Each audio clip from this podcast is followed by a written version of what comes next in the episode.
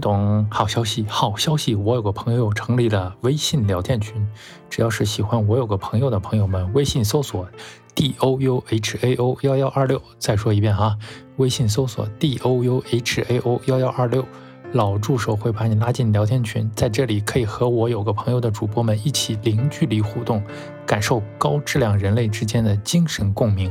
别再犹豫了，我们等着你。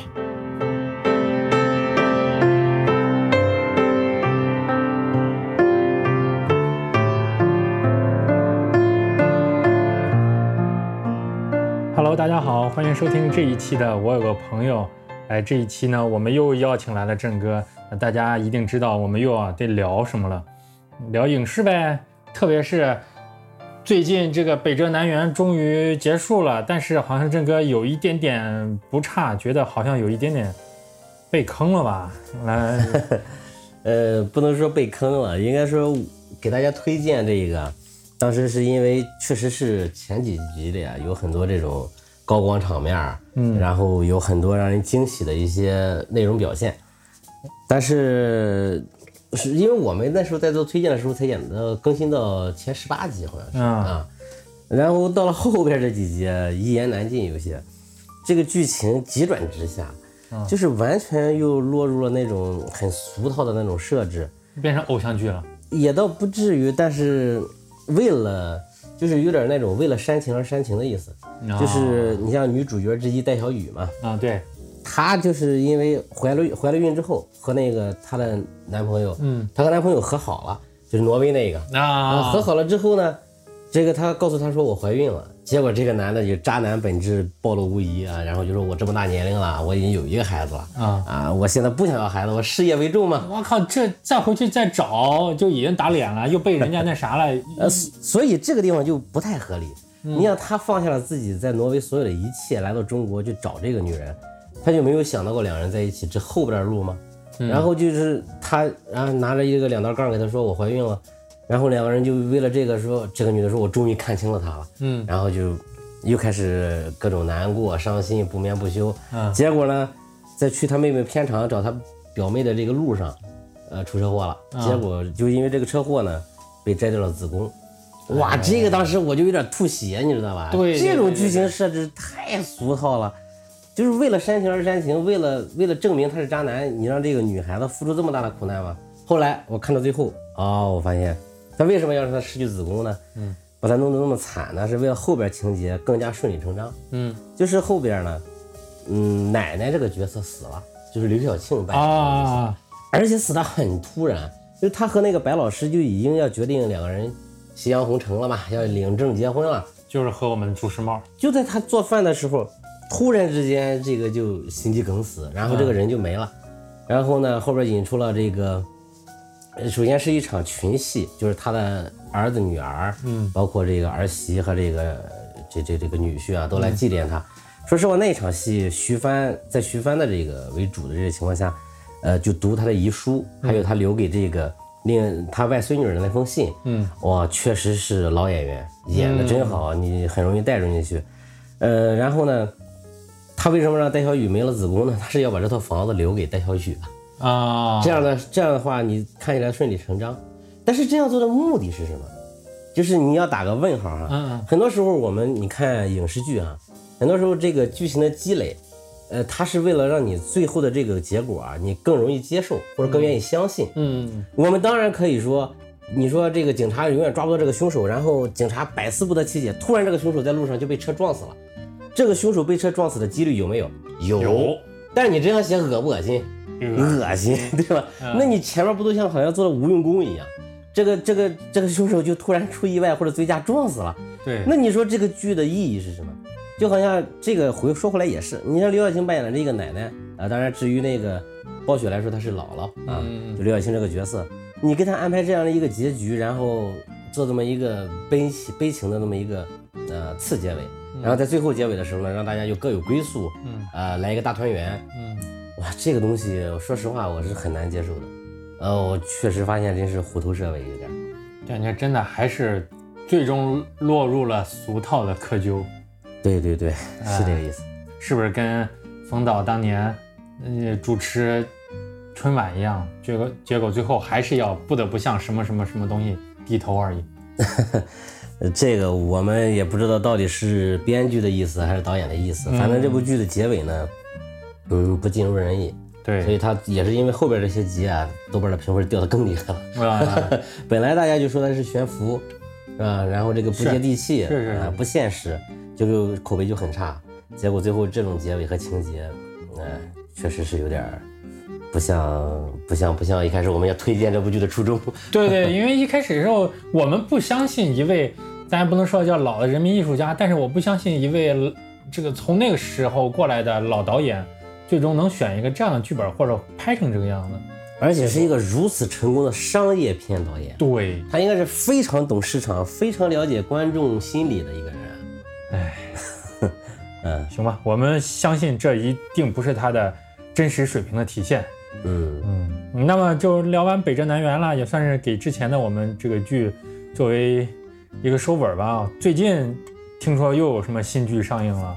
哎，最近我一直在追两部剧，这两部剧这个你口碑让我看的是吧？啊，啊，对，呃，一个是这个《扫黑风暴》，呃对，一个是《理想之城》，这两部剧啊，水平都不错，然后这个确实都有可圈可点的地方。对对对，我这个看了，还行还行还行。那当然了，我这这个一朝被蛇咬，十年怕井绳啊，因为现在这两部剧都是刚刚更新到一半儿，嗯还没有完结。嗯，然后我呢，只是给大家推荐前半部分，确实是比较精彩。至于它后边会不会坑，我也不敢打包票。那这咱先从《扫黑风暴》开始吧。好，因为什么呢？我最近大家伙儿也可能知道，就是我还是在复习，准备要考法考是吧？哎，就嗯今天我来录播客之前，来找郑哥之前，我看群里的还说有可能啊，有可能今年的法考要推迟。呃，当然这这只是谎信儿啊，也不一定是真的。嗯，明天或者之后再说吧。然后呢，所以我在家看的是正好看到了刑事诉讼法，所以呢，你这个讲 你是当黄色小说来看的吗？正好你讲这个扫黑风暴很多东西啊，包括我看的剧啊，和我学习的内容能够结合起来，所以咱不行，咱先聊这个扫黑风暴吧。你这主题非得要扣这么高吗？不不人家电视剧还非得要扣你从你的专业出发，我从我的这个半吊子专业出发呗。好好好，啊，嗯先说说扫黑风暴吧。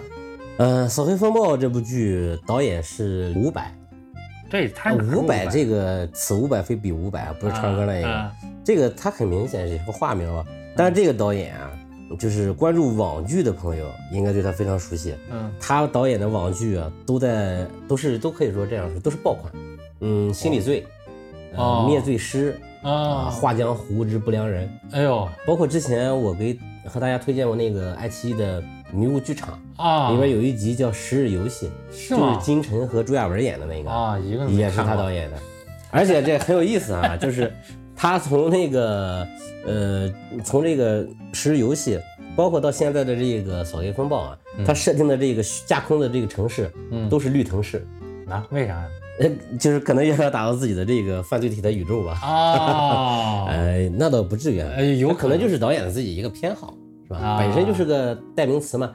你像那个紫禁城，是吧？他写的那个很多小说，他的他的这个警察的主角都叫颜良，都叫颜良，对，都是也就是作者的一个，作者的一个丑，嗯作者的一个小小爱好吧。嗯。然后这部剧呢，你看主演的阵容，那你让我想起来，王朔好多他的小说，呃，主角名字都叫方言，嗯，对对对，嗯这有很多有很多有很多王小波就是叫王二啊。你说，嗯，继续。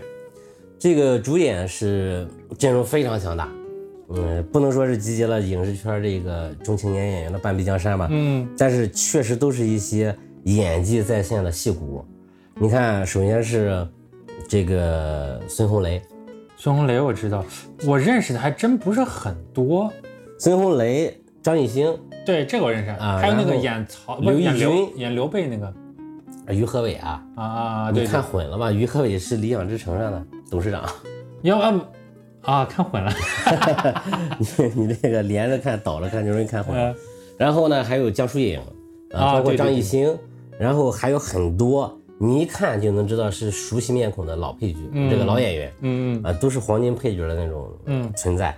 然后整部剧，呃，是从这个呃国家扫黑办嗯，提供的提供的素材，然后好几个编剧呢凑在一起选了几个比较有代表性的这个案例，嗯，然后把它融进绿藤市这一个城市，然后以中央督导组三十六组下来这个督导扫黑工作，嗯啊为开幕，揭开整个绿藤市这个嗯黑社会。包括保护伞，嗯，当然这种剧我们不用看最后一集，我们都知道一定是对该罚办的罚办，肯定肯定该坐牢的坐牢，正义一定是战胜了邪恶，嗯。那么既然结果一定，你讲述的过程就是最精彩的了，对，是啊，既然你你不可能有第二种结果，对对。那么这个故事应该怎么展开？怎么样一步步引引人入胜啊？这是编剧的功力，这个我不想剧透太多，嗯，呃，大家可以慢慢去看啊。但是我着重想要说的是什么呢？就是每个人都是演技在线。嗯，先说孙红雷哈，嗯，大家这个大部分人就是我们这个年龄的吧，嗯，第一次知道孙红雷应该都是看的《征服》，征服啊，就是那个刘华强是吧？对呀，强哥啊，尤其是最近 B 站火了。我现在一看孙红雷，特别一笑，我就老想问这个瓜保熟吗？这瓜保熟吗？保熟，要是生了怎么办？你一口吃了它吗？嗯，就接着掏出刀来，白刀子进红刀子出了，那个场面简直是可以说是古惑仔之后我们在大陆上看到的最经典的一个反派角色。对，就是华强，华强哥。嗯啊，那么这是应该说是十十七年吧，好像十七年后，嗯，孙红雷再次演这种黑帮反派角色。啊，确实是还是那个味儿，但是他不是纯黑帮，他这个这个就我们不剧透太多啊，我们就说他的这个角色有挣扎，他这个角色本身啊，呃，就是当然简介上也会写到啊，他他原来是个警察，然后被诬陷了，然后离开了警队，然后进入了一个大大企业做法律顾问，啊，这可能也是你以后工作的方向是吧？哎呀，我努力吧，先考过再这个司法考考过了之后，也可以找个大企业当法律顾问，可以 和老板玩的像兄弟一样。嗯，那么电影一开始，其实开始几集呢，就在交代，嗯，这个集团肯定有事儿，因为因为老大已经在监狱里坐了，就是在看守所里了。他虽然是因为打人进去的，那么整个两个人在对谈过程当中啊，我跟你说那段戏啊，就是，呃，孙红雷、刘奕君还有这个宁理。宁理这个演员，我不知道你熟悉吧？是不是就是那个何勇？不是，宁理扮演的是马帅。啊，宁理这个演员呢，他怎么火起来呢？就是从爱奇艺的迷雾剧场啊啊，从那个无证之罪上，他演一个人叫李丰田。嗯，他抽烟有一个特别明显的标志，他一定是把烟卷倒过来，把里边那个芯儿薅掉，嗯，然后点燃这一头，嗯，抽另外没有把的那一头，这是他独特的一个抽烟方式。然后每次抽烟就要杀人了。哦，特别狠，然后宁理把这个角色演的太棒了。嗯，那么到了后来的《迷雾剧场》那个《沉默的真相》上，他又演一个正义的律师，依然是入木三分。哎呦，就是他演得了痞子，演得了文人，就是这是好演员。对，这是好演员。好多公号都写过，这个演员早就该火了。但是那他为什么一直没火呢？或者说他早些年在干什么呢？那你大器晚成的演员太多了啊，这个我们就不细聊了啊，这个可能个人机遇都很多嘛。明白。那么英里在这部电影当中演一个，应该算是也是比较复杂的一个角色。他对他之前这个可能是黑道出身，是吧？后来企业起来之后呢，呃，然后就也是想洗白做正经商人，但是天底下没有这个完美的犯罪，对，真相总要被揭开嘛。是。那在中央督导组下来之后，他选择了打人，进入这个看守所啊。然后在在这个看守所里的时候，那么孙红雷来看他。这个时候呢，刘奕君扮演的这个督导组，这个像他是省刑警队的大队长啊，作为这个专案就是何勇哎，对他叫何勇，刘奕君叫何勇，在上面演的。嗯。然后这三个人在看守所那个呃会客室里见面那一场戏，我告诉你，什么叫真正会演戏啊？嗯。就不需要太多的台词，嗯，一个眼神，就是每个人心里在想什么，嗯，然后谁在观察谁，然后我给你皮笑肉不笑，在表达什么东西，嗯，哎，太有味道了，我告诉你，看这种人，你看这种演员飙戏，那绝对是一种享受。我现在应该怎么称呼你啊？嗯，李总吧。什么总？我就是跟马总讨个生活。新帅集团法律顾问李成阳，哎，离开绿藤这么多年了，把你给调回来，事儿肯定不小。我是真没想到能在这儿碰见你啊！那我该怎么称呼您呢？中江省公安厅九幺五专案组何勇。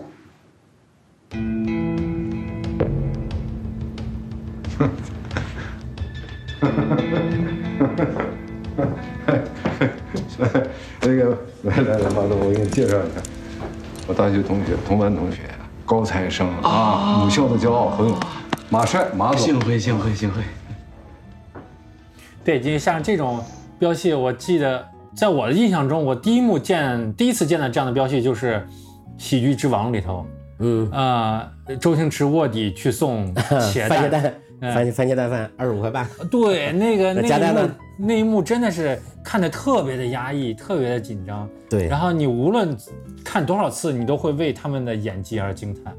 呃，是，确实，尤其是周星驰被表演表演的那种彷徨无措的那种感觉，是吧？好像就好像我们遇到这种事儿时候，大脑会出现短暂的空白，思绪混乱，对，然后确实演的特别精准。但是啊，我要说的是什么？这还是一种比较外化的表演形式，嗯因为那个时候的那个时候的那个整个影视的风格嗯都是那样的，它不需要这个，他必须很直给，嗯他必须要很直给。比如说我很焦躁，就我要转圈儿，嗯搓手，头顶上冒汗，嗯然后给你鼻尖儿或者额头上一个特写，那汗滴下来，嗯，呃这都是很外化的一种表现方式。对对对对，但是现在大家觉得就是那个东西太浮夸了，有点儿。是，嗯，然后真正好的戏是什么？不是音乐和导演赋予的这个氛围感，而是演员自己拿捏的。你比如说，我晚了一秒，嘴角上扬，或者我晚了一秒，眼皮抬起来，而且是半抬，没有全抬看你哦。嗯那种含而不露，你你品，你仔细去品啊，就是每个人的心理活动，你差不多你都能看得出来了，只要你用心看。是是是，所以这才是真正的好演技。而所谓的那种就是啊，我嚎啕大哭啊，然后哇，就是类似于这个孙俪，类似于孙俪在这个米米那个那个《甄嬛传》里，然后说皇上，我的孩子啊，然后嗯两行泪下来，这是好演员吗？是，嗯，但是这是你说这是演技的巅峰嘛？这显然不是。是不是，啊，这种东西外化的东西是很容易去做的。嗯啊，你表现紧张，表现这个呃焦躁，表现难过，表现开心，啊有一万种方法，是吧？我想起来了，李小龙把拳头一握，什么我读书少，你不要骗我，好像 就特别的外化。嗯，因为那个时候大家这个戏都是这样演，对对你能演到那一步就是很很很厉害啦。嗯，而且现在如果说这些小鲜肉演戏能演到这一步，我也觉得很很，也觉得他们很棒啊。哎，甚至我突然就想，如果你看像我是这样眼神不好的，特别摘了眼镜啥的，嗯看不见他们，就是如果我是当事人的话，看不见他们这些微小的表情的话，嗯，那我的情绪和心态不就会波澜不惊吗？人家看着我的眼神也很平静，所以为什么我不就装的很城府很深？所以啊，为什么说好演员叫彼此成就呢？啊，就是我的反应会带动你的反应。当然，如果像你说这种极端情况，我近视眼看不见你的反应，那对不起，这就是你常听那一个词叫接不住。别人给你的戏你接不住，它表现为两种，一种是我递了，我可能临时加了一句台词，嗯呃，或者说做了一个动作，嗯你说哎，彩排的时候没有啊，然后你接不住。另外一个就是这个演员的眼神和一些微表情，嗯，你接不住，呃，你你不知道应该给一个什么样的眼神或者表情，把你演乱了，对，那这就没办法，这就是演技的差别了。嗯啊、确实很精彩。然后呢，我们再往后说啊，里边还有一场戏，那就是这个孙红雷呢，他要去找呃这个这个他老大打伤的那个人，去和他这个谈判嘛，说你向天，哎找向天，然后说你能不能别起诉了？就这一段 又是非常精彩。这段戏啊，我见过孙红雷同样精彩的一段表演是在《扫毒》里，哦，那个没看，就是他和古天乐演的那一版，哦。那不、哦。不是阿伟死了五年那一个是他和古天乐演的一版啊，然后他在里边演一个警察，嗯。然后那个东西特别有意思，大家可以回头自己去搜啊，他很像《碟中谍五》里那个一样，嗯就是我提前去和坏蛋接触，呃，把那个坏蛋引上另一个屋，我知道他们要说什么，然后再我再去见另一波真正的坏蛋，我扮演另一个和他接头的坏蛋，就把刚才说的话我再演一遍演回来，嗯就那一段表现特别精彩，然后那种情绪的起承转合也是非常的就是自然，你不会觉得是那种直给或者硬给。然后在这个他打相片这一段儿，嗯是吧？从一开始的那种啊，这个这个满脸欢笑，甚至是有点谄媚，嗯，啊，到后边呢，这个笑容慢慢的逐渐消失，直到这个，呃，这个那个大江打了自己的头之后，嗯他还不依不饶。这个时候孙红雷就有点这个脸上就开始笑容消失了，然后再站起来，嗯，呃，上一秒还笑着，下一秒啪酒瓶子直接打头上了。你感觉这个真是刘华强又回来了。对对，我甚至就觉得那个向天就应该那个卖瓜的那个被扎的那个伙计让他来演，嗯，这这才成就经典。哎，这不，这有点，其实这有点这种恶趣味哈，或者说哎也也可以说是一个小小惊喜、小彩蛋。小彩蛋，对啊，小彩蛋。呃，然后我们说完孙红雷啊，这个刘奕君这个演员，嗯我也是很想说一说。就刘奕君，其实他确实也是属于那种就是非常优秀的演员，只不过他那感觉有一点点像段奕宏。不是他，他经常被类型化，就是他啊在正午阳光的戏里啊，都是演反派。啊，比如说《外科医生》里，他演一个很有心机的这个胸外科主任杨帆，嗯然后在《琅琊榜》里，谢侯爷，啊，在《哦伪装者》里演那个死谏计划的执行者，就是王天风嘛，疯子教练，哇，他都是有点那么一种，呃，算计人心又阴狠，就是阴狠手辣啊，嗯心狠手辣那种感觉。然后在这个戏里呢，他演一个警察，这是我为数不多见他演正面角色，呃，真的是为数不多的。但是呢，他把那种警察，尤其是省厅刑，你想，这个省厅的这个刑侦大队的大队长，嗯，那得是一个什么样的气度啊？对，你一定是得稳得住啊，不能把不能把那种精明刻在脸上，是，也不能这个活蹦乱跳啊，乱窜，是不会那样的，是吧？然后刘奕君演的就特别好。嗯其实这部戏我觉得有点像什么呢？有点像《人民的名义》那种格调。对，特别是他们刻画的那些督导组的那些官僚、公务员的对官员的群像，那个特，我觉得特别熟悉，因为我不是这个这份工作就在呃上一份工作不就是在嗯是吧呃，机关单位里头，跑过两会是吧？哎呀 那种看似一团融洽的和睦的气氛，其实大家都暗流汹涌。是很难受。哎，那个群戏也非常精彩，就是那那上面那些应该就是这些配角哈，吃自助你可能餐的时候就是呃不是在车上的时候就很精彩啊，对对对对对，你可能每个人的名字叫不上来啊，对对但是你一定知道是各怀心事，而且你差不多能看出来谁可能有问题对啊、你不一定会马上断定谁有问题，但是你嗯感觉他可能会有问题。然后你看这几个人的那种交锋，嗯是吧？嗯哎，这个市长呢就在那是夸耀，然后说我们这个市干得多好，当然这是在中央领导的指导下，但是对就是那种标准标准的那种社会科或者叫官场的套话。对对对，然后骆组长呢就笑而不语，嗯啊，然后吃自助餐那场戏更精彩啊！嗯每个桌上每个人的表情 是吧？包括每个人说的话都很有深意是啊！我希望一个月之后的庆功会上，各位都还能在。嗯 就一句话下去，这个副省长啊，上一秒还呃笑着点头，下一秒就觉得嘴里吃的东西不是滋味儿啊！是 就是他这种群戏啊，真的是特别精彩。这一定是要有好演员来演。如果说这里边有那种呃演技不好的人的话，这可能会整个戏全都全部垮掉。对对对对对，嗯，你看《人民名人民的名义》里边，就会有里边有个黄毛，嗯你有印象吗？就一演到他，大家恨不得就快进，嗯就跳着看。就是类似这种演员，你放在整部戏当中，他完全不搭嘎。嗯后来那个周梅森编剧也说，他说这不是我想写的东西，他后来写是因为要求要做到多少多少集，必须得水，所以他加了他加了一个女朋友那人物线哎、啊那条线儿硬加的，所以大家看的不舒服啊。对对对，就是这个东西你有没有用心做，每个观众都不是傻子啊、是是。是，所以这个戏呢，就是每个演员都非常的到位，嗯。包括就是我要说这个这个张艺兴，嗯。张艺兴其实他应该算是顶流。呃，算是算是，尤其是现在有有几位明星 又落马了，呃，对，这个吴亦凡呀、霍尊啊，然后张艺兴其实他一开始那个演戏的时候啊，嗯，说实话，就是也是那种流量艺人常有的那种毛病，就是简单来说就是四个字儿不会演戏，是是是是，表情做作，略显浮夸啊你根本就不懂演戏，嗯。真的是这样。你看他演那个《老九门》上，嗯，他和那个陈伟霆，陈伟霆在上面演张大佛爷，他演陈伟霆二月红，好像就不会演戏，哎，然后他演二月红，哎呀，那个弹幕上好多他们的粉丝就夸啊，这个演技太炸裂了，或者怎么样，啊，我尴尬的要死，你知道吧？完全看不进去。然后我说实话，包括我也不怕得罪人，包括赵丽颖在内，赵丽颖演戏也是很一般。咱咱现在还得罪不到，我倒是想让她告我一下，呃，可能段位还不够啊。但她，你看这个赵丽颖演戏也是那样，她就是很浮夸的，嗯她就是演那种你一看这就是个小花，嗯就是小花演戏。你看她演那个，包括花千骨，嗯哎，演黑化之后的花千骨，那几声笑，哈哈哈哈，哎呀，我真是能脚趾头能抠出三室一厅来，我这，哎呀，我真不知道导演是怎么能喊的好过，我他怎么能喊出过这个字儿来的？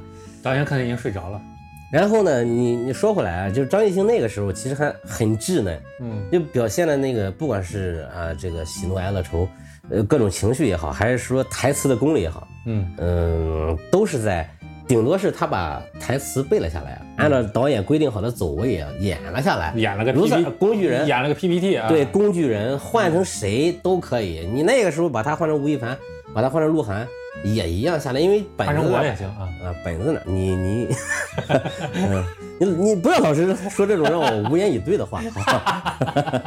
呃，骂你两句吧，这又播出不了，是吧？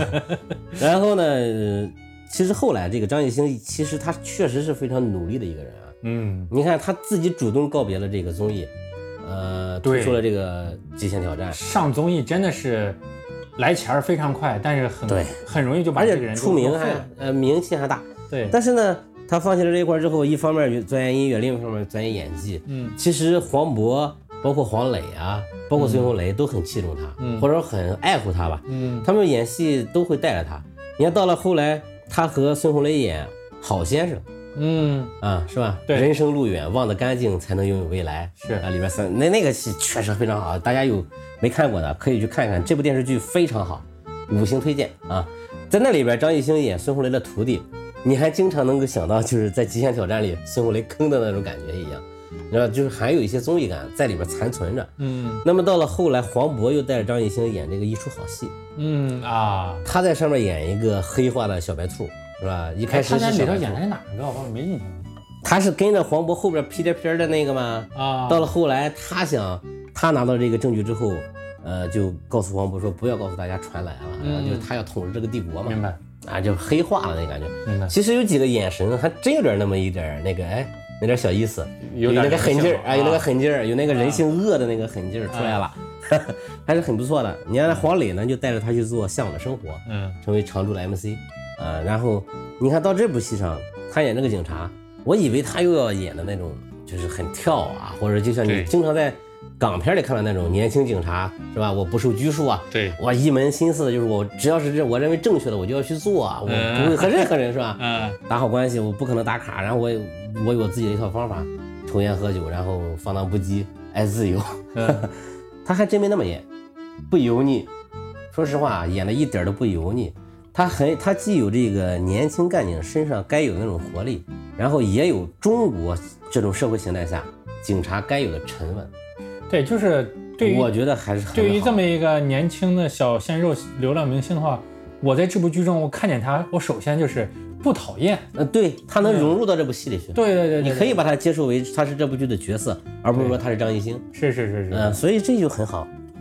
嗯，那么其他的这些演员，每一个其实那个那个谁，车晓啊车晓在里边演大嫂嘛，嗯啊，包括还有周晓鸥嗯，啊，这个周晓鸥，对唱歌那个，你可能还没看到啊，啊周小鸥在下面在上面演一个民报总公司的这个一个民报公司的经理，对那个专门管矿区爆破的。我我看有我有朋友说那个江疏影演的很烦，我倒没太觉得烦。江疏影，你漂亮就好，是吧？腿白不白？白 就可以了。嗯他在上面演的这个记者啊，其实咱们是记者出身哈、嗯然后他他里边暗访的那些技巧啊，包括一些桥段儿，其实我觉得我能感觉出来，这不是编剧最擅长的部分。对，是的，呃，只不过怎么说呢，很多电视剧当中啊，对记者的那种那种职业描述啊，都挺刻板非，常非常的浅薄。对，啊非常刻板。就感觉好像看过的所有的国内影视剧的编剧们，没有一个是干过记者的。干过记者的，可能他也不屑干编剧，嗯，嗯因为生活远比剧本要精彩。对对？你真正干过记者的，其实他没有那么多浮夸的东西啊，也不会说，哎呀，我为了真相，我就一定要深入虎穴，我要去送死吗？你需要技巧的。给我多少钱？写出稿子来给我打 A 吗？一个稿子能给我八百块钱吗？给我八百块钱够我智商吗？啊我不去。当然，人家要树立典型嘛，啊是吧？人家要树立一个典型的追求真相的正义记者的形象。嗯你这种就是为什么在记者圈混不下去了呢？啊，就就像前两天，这不是济南大润发省博店刚爆出来了，用了过期的变质的肉是吧？洗洗干净了、嗯再卖，味儿小的洗洗干净卖，味儿大的直接绞馅儿或者做香肠了。那不据说也是记者卧底，嗯，但是我估计十有八九啊，就是让新来的记者小孩儿去去卧底去，嗯。老记者没有这个时间，也没有这个精力。对，其实搞卧底啊，都多少有点钓鱼的意思。对呀、你不然你卧底你怎么着？你得一个星期吧，少说得一个星期吧。你看你咱们新闻界，你都知道王克勤是吧？嗯，人家那个卧底接触了这个山西疫苗案那种，那是真卧底。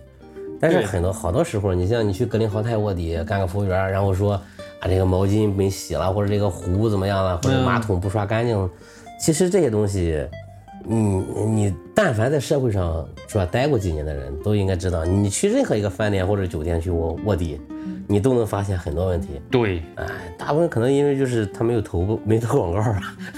对，啊，当然这些东西我们不多了啊哎，这些都是行业秘辛了。嗯嗯，然后整部剧现在是更新到了十几集哈，然后从今天晚上八点，啊，现在是今天是八月十九号，对，那今天晚上之后就可以超前点播。嗯我准备提前看完它，不长，一共二十八集。嗯嗯我觉得这部剧，呃，应该算是今年上乘之作啊，豆瓣的评分是八点零。嗯，嗯，它每个角色都能让你看得进去啊。对，它的分儿我估计还会随着播放还会再往上涨。嗯，八点零其实不低了。嗯在在国产剧来说啊，七点五分以上的电视剧都值得看。嗯嗯，那八点零以上的都是优秀电视剧了。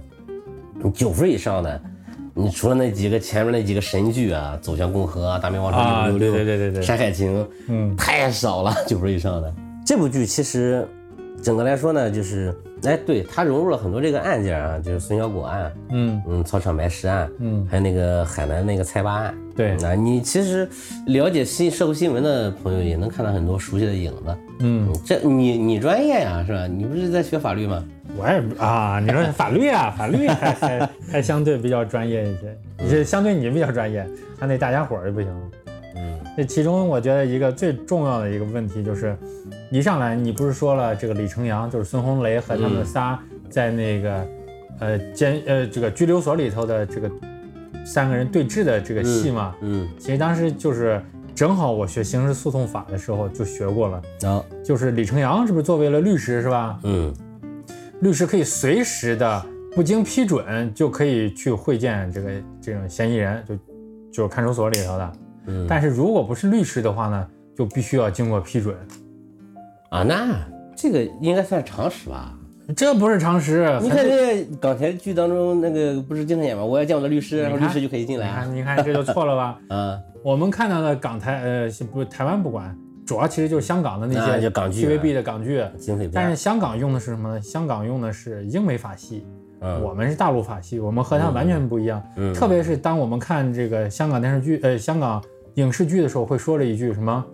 你有权保持沉默，是吧？嗯你所说的话将成为呈堂证供。对，但是呢，在我们，在我们大陆境内是呃这个没有这个权利沉默的，问你啥你就必须得说啥。啊，嗯，这就坦白从宽，抗拒从严啊。对，对差不多啊，就是这样的，这是一个最大的一个区别。但是可能很多八零后成长过程中看了大量的港剧之后，就老觉得这个啊，啊，我可以不说话是吗？我得找律师什么的。呃，不过其中有一集啊，这个呃扫黑组小组的组长洛山河他说了一句词，他说这个刑事诉讼啊有一个很大的转变，是由正到供，呃由供到正，呃变成了由正到供。就以前的时候啊，嗯，你先交口供，然后我沿着你的口供啊去搜寻证据，这个链条就是完整的，你就可以起诉他。但是现在要求的是什么？你必须要有证据，然后再加上口供，才能形成一个完整的链条。你如果是通过他的口供，根据他的口供再去找证据，就好像就是就是有一个巨大的转变。这部剧也在讲这个事情，就是你说他他他提到了一个什么事，你可能还没看到那一集啊，就是那个区长，嗯开发区的区长董耀，嗯呃那个他就说把他抓起来，嗯然后这个集中突破，这个很容易获得很多线索嘛，他交代了不就完了吗？。对对但是不行啊，现在的法律讲究证据啊，对是吧？如果在他交代这个事情当中，很多人把证据抹杀掉了，那他的口供是不能作为唯一诉讼这个条件的。对，有口供，有口供其实并不能定罪，哎而且我可以当庭翻供嘛？呃，对，而且这个，呃，如果是犯罪嫌疑人，他是往自己身上揽罪，说自己有罪，其实这个是更不能相信的，就一定要有其他的口供之外的证据，比如说这个直接证据或者间接证据啊，啊、物证啊、证人证言啊，还有什么勘查检验笔录啊，什么就这些都必须得有。啊，这一个小 tips 送给大家。tips 啊，哪一天不小心，万一进去了之后，说一定要找律师。对，而且刚刚我说找律师什么呢？就是我们的看的这个港剧和我们大陆的都一样，就是当你被这个侦查人员，一般来说就是公安啊，嗯公安初次讯问的时候，讯讯息的讯，啊初次讯问的时候，或者被强制实施强制措施的时候，你就可以找律师，但除此之外是不行的。那批准逮捕之后呢？我不能找律师了吗？那那批准逮捕，那逮捕都已经非常非常严重了，初次讯问，讯问你就可以找律师了。嗯，嗯，所以这个是很重要一个点啊。这个我们听众朋友们不要犯不要犯刑法，但犯了刑法呢，嗯，没问题民法也不要犯，啊 你得对告诉大家不要犯法。啊，不要犯法，不要犯法。然后啊，行，这部剧就先讲到这儿哈。我嗯这个给大家推荐一下第二部剧啊，《理想之城》。那《理想之城》这个，其实在前几期节目里还和大家吐槽过哈，嗯就是我们中国为什么拍不出一个好的职场剧来？哎，来了，这个《理想之城》啊，我还真觉得算是近几年不可多得的优秀的职场电视剧。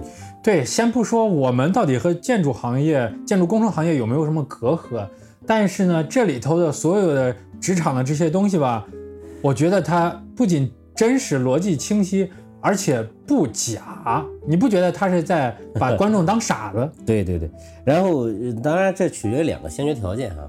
嗯，第一个就是这部这部这个这部电视剧的原著小说啊，就叫它叫《苏肖的战争》，呃，本身就非常优秀啊，非常好看。因为这个这个哦可能这个编这个这个作者本身自己就是这个行业里的，他对一些很多东西就是手拿把攥，嗯一些术语也好，一些场景也好，怎么叫？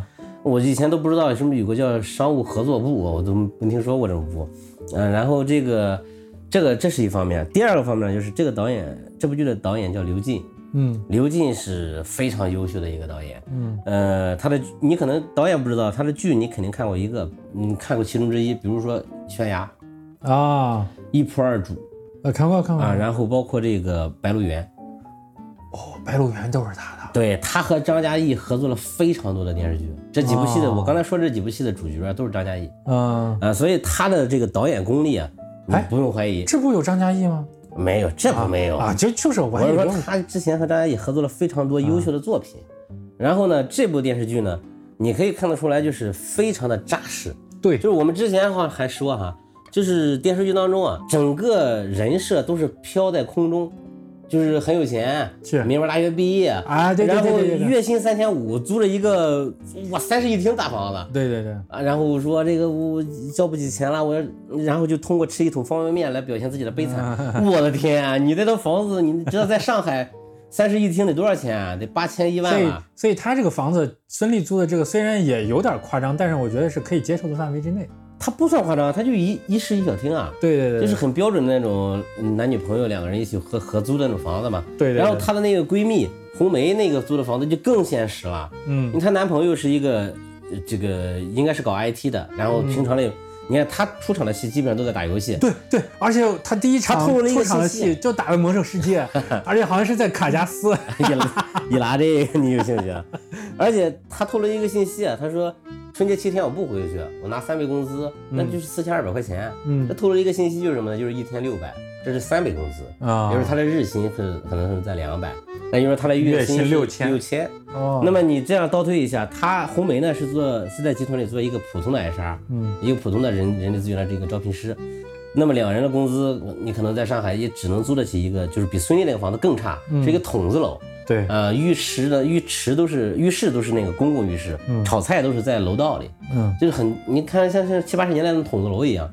你就觉得很真实。啊，很真实。对，然后这个整个，你看孙俪，她是演一个造价师，是是吧？叫工程造价师。对你要知道，应该算是一个理科女。对对，你他哈工大什么建筑工程系的嘛，我跟你说，这部戏啊，我让我一下能进入进去是什么？嗯就是整个人设上，包括从人物的造型和妆容上，嗯，都很就是很，这就是接地气，对对，它对很落地。他没有把孙俪画的像《芈月传》或者是《甄嬛传》上一样那么肤白貌美，脸上一点瑕疵都没有不，像白北辙南辕上一样。也没有穿着，就是不管有钱没钱是吧？那种时装电视剧上都是很漂亮的衣服，对没有。孙俪穿的很土在上面，对对对对格子衫，然后大裙子明显都不太合身的那种感觉一样。对，但是她符合她的身份啊，嗯他是一个工程造价师，工程起来的时候，他可能加班都是小事，可能要睡在工地上。是他穿的衣服是很正常的，是是是，而且他有男朋友，他还需要那么刻意的去打扮吗？是吧？所以说，他整个人设的这个外形的造型立住了。然后，当然有一点儿不太好的是什么？可能就是孙俪确实年龄在这摆着，嗯，然后呢，他再去演一个实在不像刚步入社会几年，对，啊，然后那个我看他简历上写的是二十六岁，他演二十六岁确实是有点儿你好无聊啊！这个地方你还要暂停要看一眼吗？没有，他的简历，哎以及他的简历出现了好多次。哦对，以及孙俪嘴嘴下面那是一颗痣吗？呃，对，其实这一点，我以前怎么从来没有注意过？他以前化妆遮的都比较重，他在那个甄《甄嬛传》上，其实也你能看到下边有个疙瘩，但是他是用粉底啊什么打的必须是一抛光什么的，啊就不太明显了。就是一个是他，还有一个尹桃的嘴，尹桃嘴唇上有一块紫青色的东西，嗯，啊，然后确实是会让人出戏，有点这个对对，每次我老盯着看，对，这就是你知道之前小岳岳，嗯。就是岳云岳岳云鹏啊，嗯。他做过一个手术，之前腮腺瘤，说嗯当时本身要在脸上开刀，然后他跟大夫说，他说我是一个相声演员，嗯他说我不是在乎美丑，我如果在脸上有块疤的话，我在对，我在相声舞台上表演一个人物和角色的时候，观众进不去的，是的他，会一直盯着这个疤看，是是是是，很影响他进入角色。其实说实话，嗯，嗯不是说要苛求演员长得多漂亮，明白。但确实会有影响。你包括那个。他一拉近镜头或者特写，我就老爱盯着他那个看。哎，对，包括夏明他舅啊，演夏明他舅的这个人，这个这个演员那一口黑牙，太像，你不觉得？还有点像刘天佐，演胖哪子，像高晓松、还可不像。黄丽林是吧？就在戏中，黄丽林啊，太像高晓松了。我我觉得不像，高晓松比他胖两圈儿还得。但是但是那个感觉很像高晓松。嗯嗯，虽然说这个他这个行业我们也不了解，嗯，但是我觉得这完全不影响我们观看，对他反而给你打开了一个新的窗口，就是你你非得要干过这个行业，你才能看这个电视剧吗？对，不用。那之前的翻译官、什么谈判官、公共关系公关，你干过吗？也没干过。对，但是它好好在什么地方？第一呢，我不拿着那些专业术语去糊弄你，整天弄一些大人大家听不懂的那些生僻拐过词儿，或者说一些英文缩写，对对对，没有。第二呢，我没有说把它放成呃，就是完全淡化我的职业背景，嗯让两个人去谈恋爱，对也没有。他其实整个讲的都是在讲这个行业，它以银海集团和中建集团这两个大，呃，相当于航空母舰式的这种大集团企业了啊。其实我感觉就相当于说是这个编剧对于建筑工程行业的了解是要远远超过咱刚才说的扫黑风暴中对于记者行业的了解。那是当然，一看就知道当然谁是干过的，谁是没干过的。对，其实整个这个这个呃这个行业呢，嗯、我们能不不不没有接触过或者没有进入过，但是我们能理解到，对，呃，它里边没有很多艰深的东西，它其实讲到最后是两个字儿人心。嗯，然后这个再说说这个主演，如果说赵又廷这个角色让胡歌来演的话，我觉得会是满分儿。为什么？因为因为赵又廷演的是夏明这个角色啊，嗯呃，首先是高材生嘛，然后智商非常高，嗯然后呢，他一部算五部，基本上看一部算五部。你啊。你可能还没有看看完哈，你其实演到第十三、十四集的时候，就是他其实用了七八集的时间下了一步棋，一石三鸟的棋，哦。就是这种对人心的把握和算计，特别像《琅琊榜》里的梅长苏啊。哦，然后这个角色呢，如果让胡歌来演呢，一个是他演过梅长苏，再一个就是夏明这个角色的设定啊，是一个非常帅的角色，嗯。就是好多女孩子都特别喜欢他，甚至说那些 HR 为了让他来做培训讲师，都去给自己的主管领导去请愿，然后就是一定要让夏主任来讲课。嗯，然后听说夏主任答应了，哎呀，大家山呼海啸般的一般高兴。就是说实话，赵又廷帅嘛也帅，但是还没有帅到那种程度，对，就是赵又廷帅的，我觉得有点那种不明邋显。遢的，他 有点邋遢的帅，特别是他在留个胡子。哎，这个你反正怎么说呢？赵又廷，他其实一开始我首先第一次认识这个演员是他和黄渤演那个《痞子英雄》，哦，我还以为是第一次你看见高圆圆呢。夺妻之恨，那是到了第二部了，就是到了后来他演苏索，嗯，演完苏索之后是他和高圆圆的定情戏。我是看那个《致我们终将逝去的青春那那个哎，这两部戏哪个在前哪个在后》啊？致我们中央逝去的青春在前，然后到后来陈凯歌才找他演的那个主要是搜索，主要是赵又廷在里头，因为他一口台湾腔，嗯，然后在这个电影中又是这个这个这种怀旧向的电影中，对，而且演的是一个从农村来的孩子，特别出戏，他这个口音啊，有点儿有点儿，而且呢，到了这个呃大火的时候，就是《三生三世》了，啊十里桃花。啊、当然，其实他最火的还是因为他娶了这个高圆圆，这件事简直是太可恶了。到现在提起来还是意难平啊！那真是多少人的白月光啊，是吧？当年这个高圆圆演《爱情麻辣烫》，十七岁的单车，那时候才是高中生啊，哎，那绝对是梦中情人一般的存在。哎，说一说，说一说啊，有可能我老婆也会听这个节目，呃，还是不要说那么多了。那别别，你不要告诉她，然后呢，这个赵又廷演的这个呢，其实也嗯，应该说是不差。对，啊，对对对除了口音的问题啊，他对这个人物的把握其实还可以的。就是孙俪扮演的这个角色苏潇，嗯。就非常的，他从那个中建集团被人，呃，就被迫背了黑锅啊，被开除了之后，然后进到了这个，呃，天成，嗯。啊，这个建筑公司，然后呢，呃，这个天成的主任又想排挤他，嗯。想把他开除，然后就交给他一个不可能完成的任务，就是让他两天之内做出一个标书来。嗯。一般哈、我们在那种爽剧里边看到的，嗯那基本上就是几个镜头一剪接，嗯是吧？然后这个直接的，他可能会把重头戏啊放在开标现场啊，然后做几个小波折，然后最后说胜出的是谁谁谁啊，女主胜利了，啪啪打这个主任的脸，然后主任一脸晦气的说，哎。没想到他这么有能力，是吧？然后让观众觉得啊，太爽了，女主 女主反击胜利了，对，那是爽剧的套路。但这部剧很扎实，是什么？是把他两天做标书的过程，用了两集的时间去表现。哦，那我你知道什么叫扎实吧？嗯。就是我，嗯你你要先先去了解这个项目，当然他也没有去给你探讨很专业的那嗯明白。些作架啊什么那些材料没有啊，他就去演他怎么去做这个标书，然后怎么去找别人配合，怎么找资料，然后怎么辛苦，怎么睡在办公室，为什么要睡在办公室，嗯。然后第二天是一个什么状态，最后标书打印出来是什么样，然后因为这个标书牵引出了后边很很一系列的一些一些事情的发展，所以这个铺垫非常重要。嗯而且表现他做标书这一段，也让这个人立得更准。就是他为什么怎么证明他是一个专业人才？嗯，如果导演没有用两集的时间去演他做标书的这个过程，只是用蒙太奇的手法，啪过去就第二天标书开标是现场，对，没有说服力的。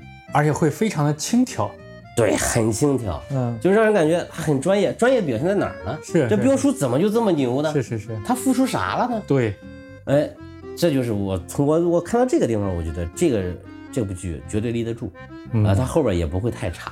但是好像我记得你刚才说豆瓣儿都没有开分儿给他，对我看了一眼，豆瓣好像还没有开分。豆瓣开不开分有很多元素，这个我们先不用管。但是你可以看看下边的一些短评啊，或者或者是影评啊，基本上都是四星、五星嗯啊，也有极个别打那种两星的或者一星的，打的就是什么演，就是这个行业我完全不懂啊，演这为什么要演这个东西？你你知道吧？你你知道吧？我还以为是这个行业的人说他演了假呢。嗯，还真没有看，我没有看到这样的短片。对对对对对，我跟你说啊，冯小刚有时候真是，哎，他那句话说的是对的，中国就是有很多垃圾观众，对对对，是的，真的他就不配看好电视剧。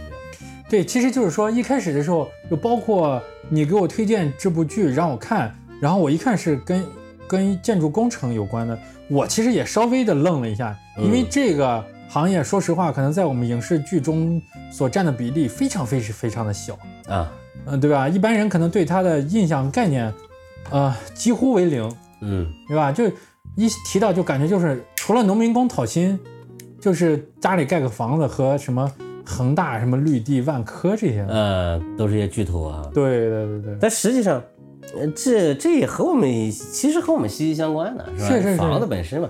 哎，但是它好就好在什么呢？它没有把那些买房啊，就是这些很热点的话题、啊，对对对，它里边也有民工讨薪，但是那是一个阴谋啊，它只用了一个很小的篇幅就交代过去了，是是是是，它没有把它放大。呃，我觉得这是一方面啊，另外一方面就是还有人在那个弹幕上说，都看到十二集了，嗯这个他俩还不在一起，这个剧导演到底会不会拍戏？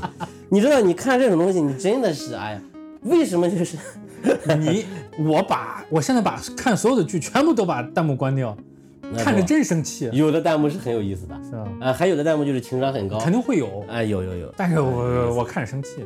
就是就是为什么一定要谈恋爱呢？这也就是我们之前的电视剧当中啊，就是聊聊电视剧的时候经常聊到过，为什么之前一些职场剧它往往会淡化这个职场背景，嗯，呃，然后呢就是让两个人谈恋爱啊，一个小白碰见一个霸道总总裁，对，然后两个人最后在一起，就是很轻佻啊，很很不可信，但是就是有人让那些人喜欢看，为什么呢？我跟你说，简单来说呢，就是之前流行的叫虐心剧、嗯。虐恋。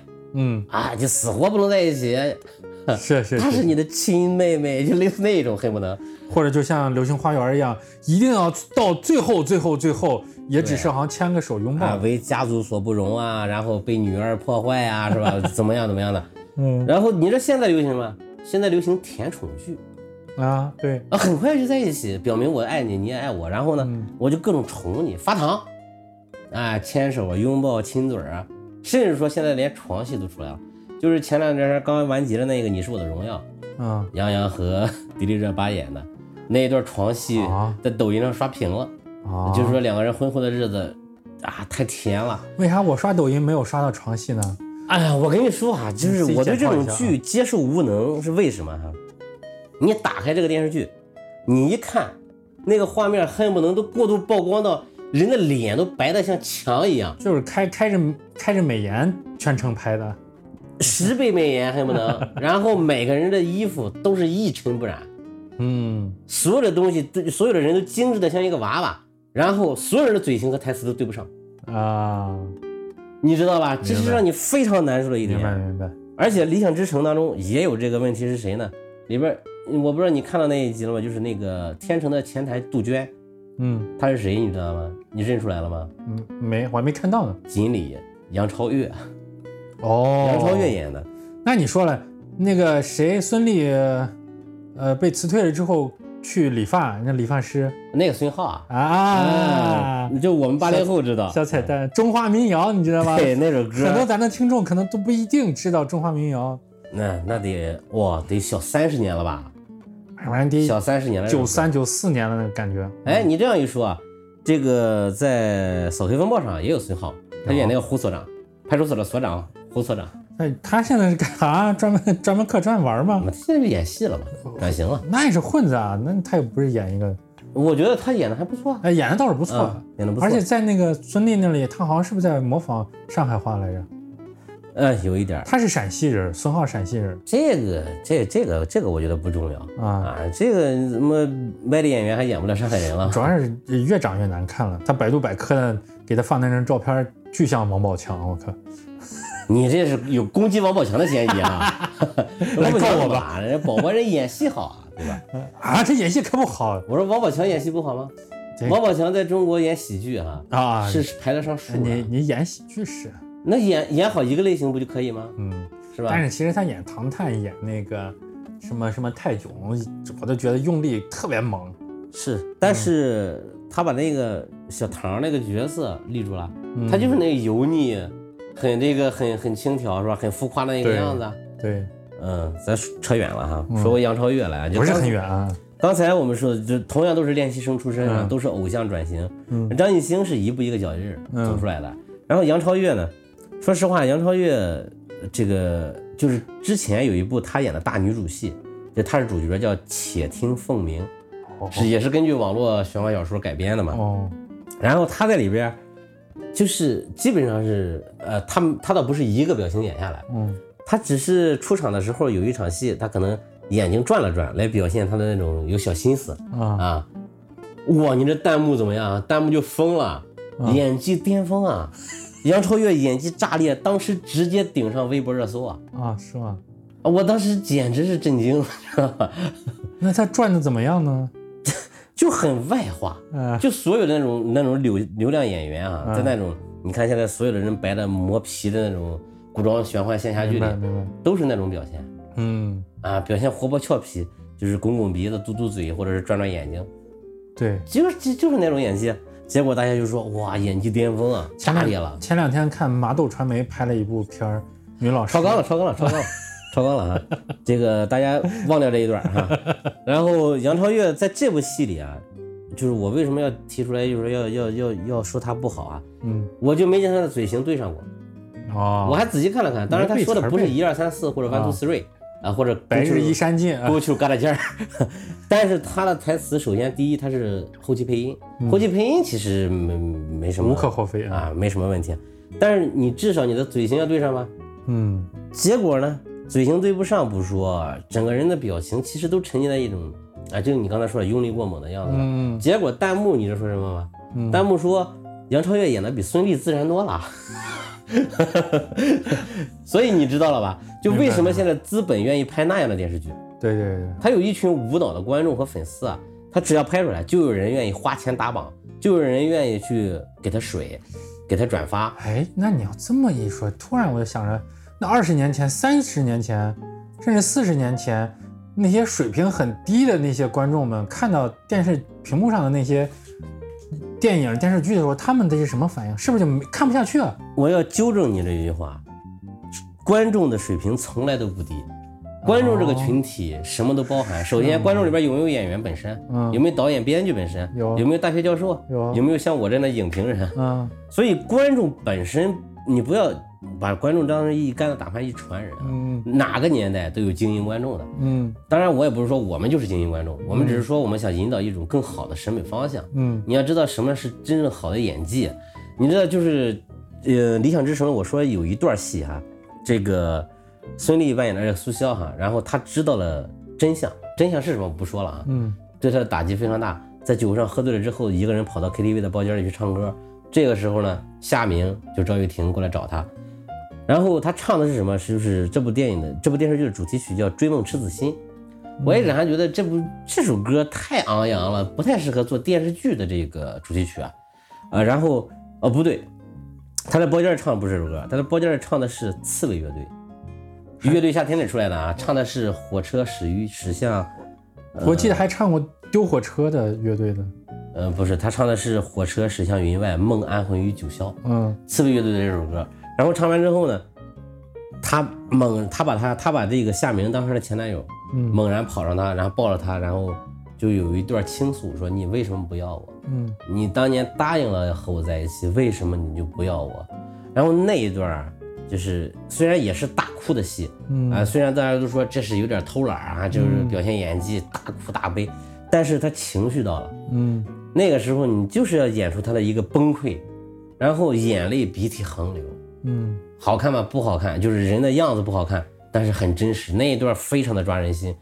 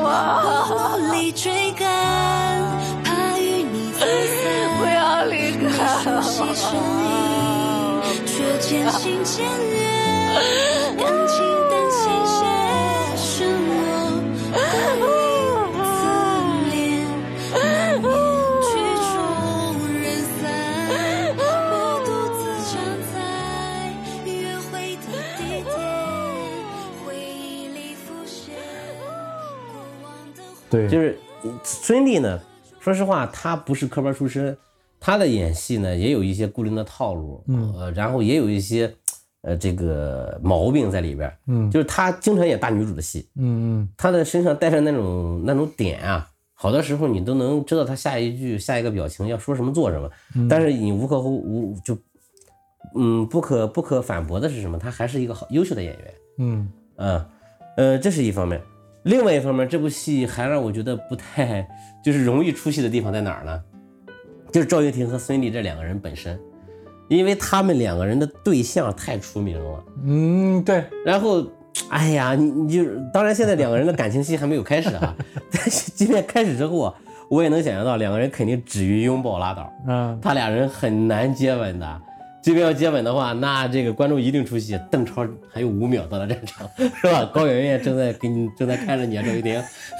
正在给你加 debuff，这就是这就是演员，其实是，呃，应该说是作为男作为演员啊，很难过的一个坎儿。嗯，就是如果你的伴侣非常出名的时候，或者说他甚至占占占用了你曝光率的一半儿以上，嗯，他会影响你的这个观众对你这个角色代入感的。就像他觉得就是看张到孙俪杰，至于他觉得对邓超在后边瞪着你呢，是吧？你敢报吗？或者邓超演个戏，他就说娘娘的怒视啊，就是孙俪那张动态图是吧？一挥一挥眸那个，他很出戏的。虽然大家是调侃，是，但是这种事儿成真的了吗？嗯而且这个孙红雷、黄渤、黄磊为什么都离开了综艺？嗯，就是影响他们演戏，尤其是他们在综艺里的这种人设，是吧？你看孙红雷在里边就是演阎王啊，跟大傻子一样。嗯后来他演很正的剧，像演《新世界嗯》，大家都觉得他他那一笑就感觉哦，这个大魔王、大阎王就出来了，对对对对对，很容易跳戏的。所以呢，这个你像周星驰啊，是吧？好多这个以他为代表的好多演员，就是我不上综艺是为什么？我要作为保证我作为演员的纯粹性。嗯就是陈道明是吧？你包括王劲松这些演员，他都是这样。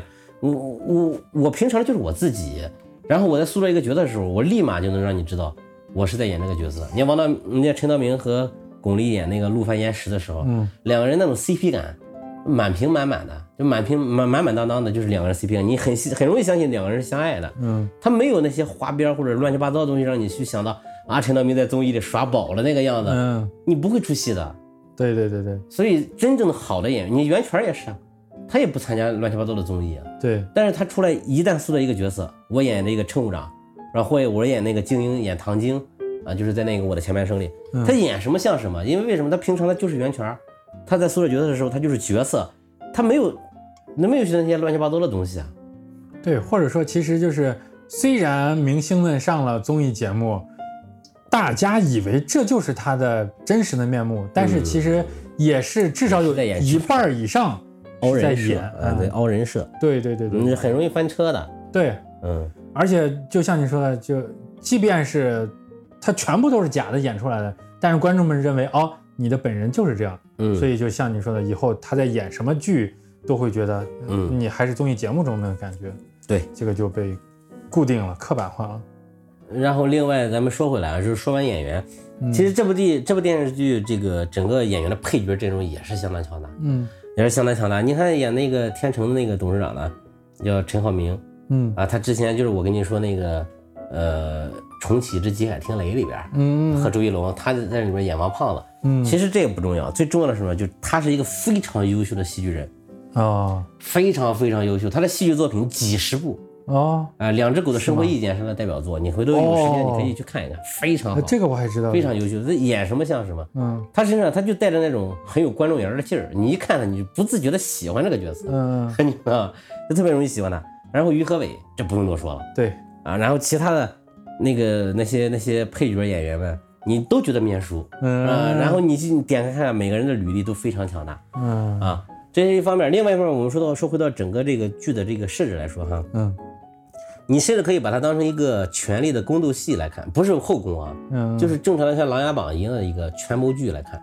然后这里边的皇上呢，就是于和伟演的这个呃银海集团的董事长，对，然后他下边有五个分公司啊，五个分公司呢，就像就像五个太子一样，呃，五个要夺嫡的那个皇子子一样五子夺嫡啊，啊，然后各怀鬼胎，嗯，然后呢再往下又细分出一些下边的一些东西、啊明白。明白，然后当然了，职场不会像古代封建社会、皇权社会一样那么，呃，就是那，窒息，哎，对，那么窒息，那么那么桎梏，压压压迫感那么强。对，但是呢，它依然存在，我们都在职场上经过啊。嗯。然后这部剧在表现职场的时候，它没有表现的像一般那些时装剧当中那么幼稚，嗯。就是你一定有一个一看这个女人就是个坏蛋，就是个坏女人，嗯。就是她一定是你那个和你竞争同一岗位，然后那种那种骚、那种坏、那种浪都写在脸上，是是是是不可能的。是是是，现实职场当中，谁没有谁不是戴着面具的？对，我背后捅你一刀，我当面讲，哎呀哎呀哎呀哎呀，真哥来了。嗯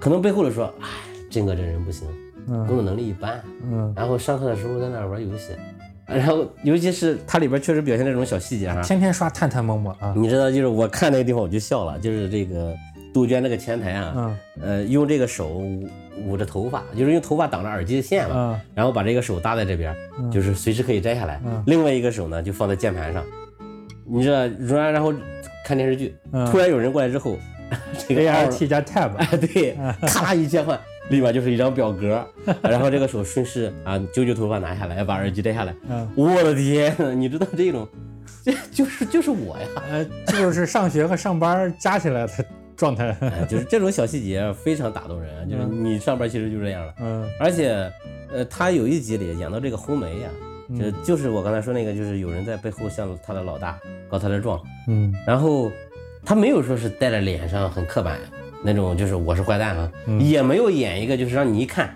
我表面上在对你好，然后我私底下实际上我在我在整你，没有那么大的恨。是，他只是说，他可能是老板的心腹，老板要通过他来掌握下边普通员工的心理状态嗯和工作状态。然后他有时候他对你的那种正常同事之间的交谈，是很正常的、自很自然的那种语态。嗯就是这东西你会觉得啊，这是职场上很正常的现象，不是所有的员工都要欺负你、看不起你，也不会有所有就是你一定会有人死心塌地的就要帮你，嗯，没有的。对，大家勾心斗角有，这个感情真挚的感情流露也会有，嗯。然后大部分时候大家都明白，职场上的朋友就是人生中的过客。我离开这个公司之后，我可能就不会再和你联系了，是。不是因为我恨你，是因为我有别的生活，有别的同事了。对，没有任何交集，我为什么还要再主动的联系你呢？除非不是借钱就要好色，嗯或者是你可能有那种确实玩的很好的酒友、嗯啊，隔三差五还喜欢在一起凑在一起喝个酒啊，嗯唱个歌啊，嗯这可以。但你要说有多大的感情或者多大的恨，在真正的职场当中啊，至少我们来说啊，没有经历那么多的爱恨情仇。啊然后这部剧表现的，我觉得恰恰就是拿捏的很准，是什么？可能就是这个作者本身是从职场出来的，对，他对这个同事之间的关系啊，就观察的很细致、很入微，也很真实。嗯然后区别于很多那种啊，大 boss 看上了你这个小职工，然后就让你一步登天，我对你特别照顾，让你就是做我的董事长助理去了，这种可能性在现实生活当中很很少。另外呢，他也没有神话董事长助理这个角色。嗯这里边有一个人叫许峰，他让他下去到分公司去做审计嘛，嗯你你得有五六集的时长在表现这个事情，然后你看的都是他的无奈，为什么呢？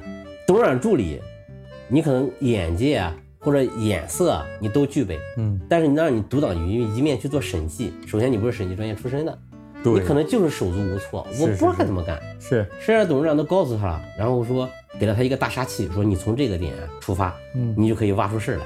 结果他挖不动，为什么？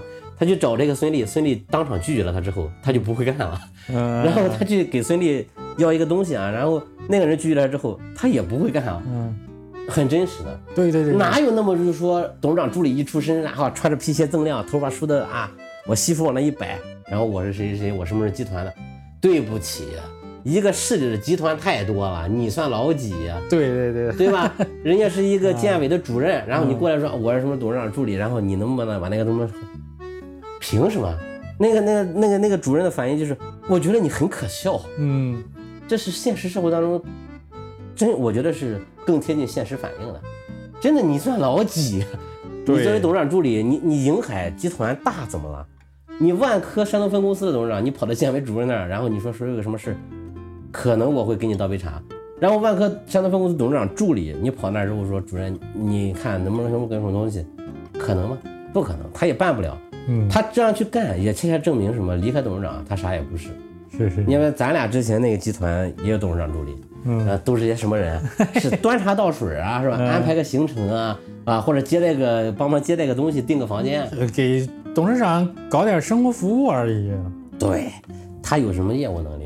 所以这个电视剧，我觉得它是比较贴合现实的。嗯呃，当然了，它贴合现实也没有说远离普通观众，嗯一扎一猛的扎进这个造价师的这些术语啊专业里边，对，让你云里雾里，深入浅出。对，还是回到我一开始说那一字儿，他讲的是人心对，啊、职场是什么？说白了就两个字，就是人心呀、是，他为什么和你好啊？然后他可能知道，提前知道你要提拔了。嗯他为什么冷落你啊？可能知道你要被开除了。嗯然后他也不会像普通电视剧经常演的那种，知道你要倒霉了，大家都看笑话一样，然后背后窃窃私语。嗯，没有，苏潇离职的时候，大家也就是，哎，他离职了，为什么离职？就就盯着他看一看。其实但有有很多不知道人说，哎，怎么就离职了呢？对，你不知道为什么，他也不会笑话你，也当然也没有人那么在意你。第二天人家上人家班嘛，是是是，这才是正常的职场。对，所以我倒觉得，呃，虽然里边这个夏明他教这个苏潇啊教了很多职场的心得，嗯他并不一定适用于每个人，对或者也会有比较幼稚的一些地方，但是他并不影响我评价他成为今年或者说近年来最好的职场剧，是是，嗯最好的职场剧，我觉得是这样。让人看得下去，逻辑清晰，呃，不糊弄观众，我觉得这已经非常好了。嗯，嗯然后啊，差不多就这些吧，因为这这个这两部剧啊都是刚播到中段，嗯啊，然后我也还没有看完。就前期看来说，我给大家呃五星推荐，嗯，周末可以刷一刷。对，以及在这我给大家补充一个小小的，也不算知识的知识吧，就是最近期吧，在在网上有一个复苏运动，你听起来是不是特敏感？其实不是，啊，这个复苏啊，复是单立人一个寸的复，苏是那个耶稣的苏，它不是也跟宗教没关系啊，是什么呢？有抖音上有两个网红，一个叫苏工，他在济南，一个叫富贵儿，他在哈尔滨，两个人都正好是建筑工程、土木系有关的打工人，嗯呃，他们在抖音上是这种百万的这个啊，流量的大 V，嗯，然后呢，他们受到这个我们全国内的这种建筑土木工程系的打工人的关注吧。嗯。然后呢，他们中的这个苏工后来转去了机关，然后呢，富贵儿呢直接就辞职了。其实他们之所以能够出名，就是因为他们不断的在吐槽建筑工程的一线，嗯。各种人人心的险恶，各各种环境的恶劣，嗯。各种收入的呃难看，嗯。以及各种和家庭家人相处时间的矛盾的不可调和，嗯，所以他们的这种从一线的转岗，一下子带动了一批这种网络上跟土木有关的打工人的这个一片哀嚎吧。嗯呃，据说是为了他们这个，呃，就发起了一个复苏运动。嗯然后呢，他们想要说是辞职，但其实好像真正的辞职的人也不多。嗯，据说是这个运动很出圈啊，但是其实今天如果不是问我一个在建筑工程圈里工作的呃姐妹儿，她提出来这个事儿，你也不知道是吧？你这个女性朋友特别多啊啊，没有没有没有，这男女性都有，你知道吧啊？？好好好好好，所以呃这这个运动我倒真没听说过。我也没听说过，但是据说在网上都有一亿人次的这个关注度了，完全不知道。嗯，嗯，其实可能就是大家会有共情。啊，都会。其实啊，不光是建筑行业生态恶劣，其实每个行业都有都有很艰难的一面。对，然后你看电视剧当中演的苏潇这个也是，他后来被你看我看到他提到这个商务合作部的呃合合作部的经理了，那也没有就是说守得云开见月明的意思。对，你当了经理又怎么样？你上面还有人呢。这个领导如果不喜欢你，官大一级压死人啊！在职场上我们都碰见过这种事。你比如我碰见过，呃，我说我要临时有个什么想法，然后我说这个给领上级领导打个电话，嗯然后说我要出差，他说好，然后我就走外出的流程嘛，嗯，不批。然后呢对，你你给他发一个微信，然后你说这个批了之后我才能是吧？呃，后边报销才会顺利嘛。嗯，你给他发微信，然后企业微信上有已读不回嘛，你对能看着打了个对号，他看见了，他也不回你，一直他会他会到第二天十点，就想卷他。他再他再给你他再给你批，他倒他倒不是图什么，他就是看不惯你要要整你，或者说比如说签字报销的时候，呃，有一些很很很很小小不然的一些东西呢，他会他会他会故意卡你，对，哎，你会觉得很别扭。他整你了吗？也没整你，但是他让你不舒服，因为为什么？因为你让他不舒服，他看见你他就别扭。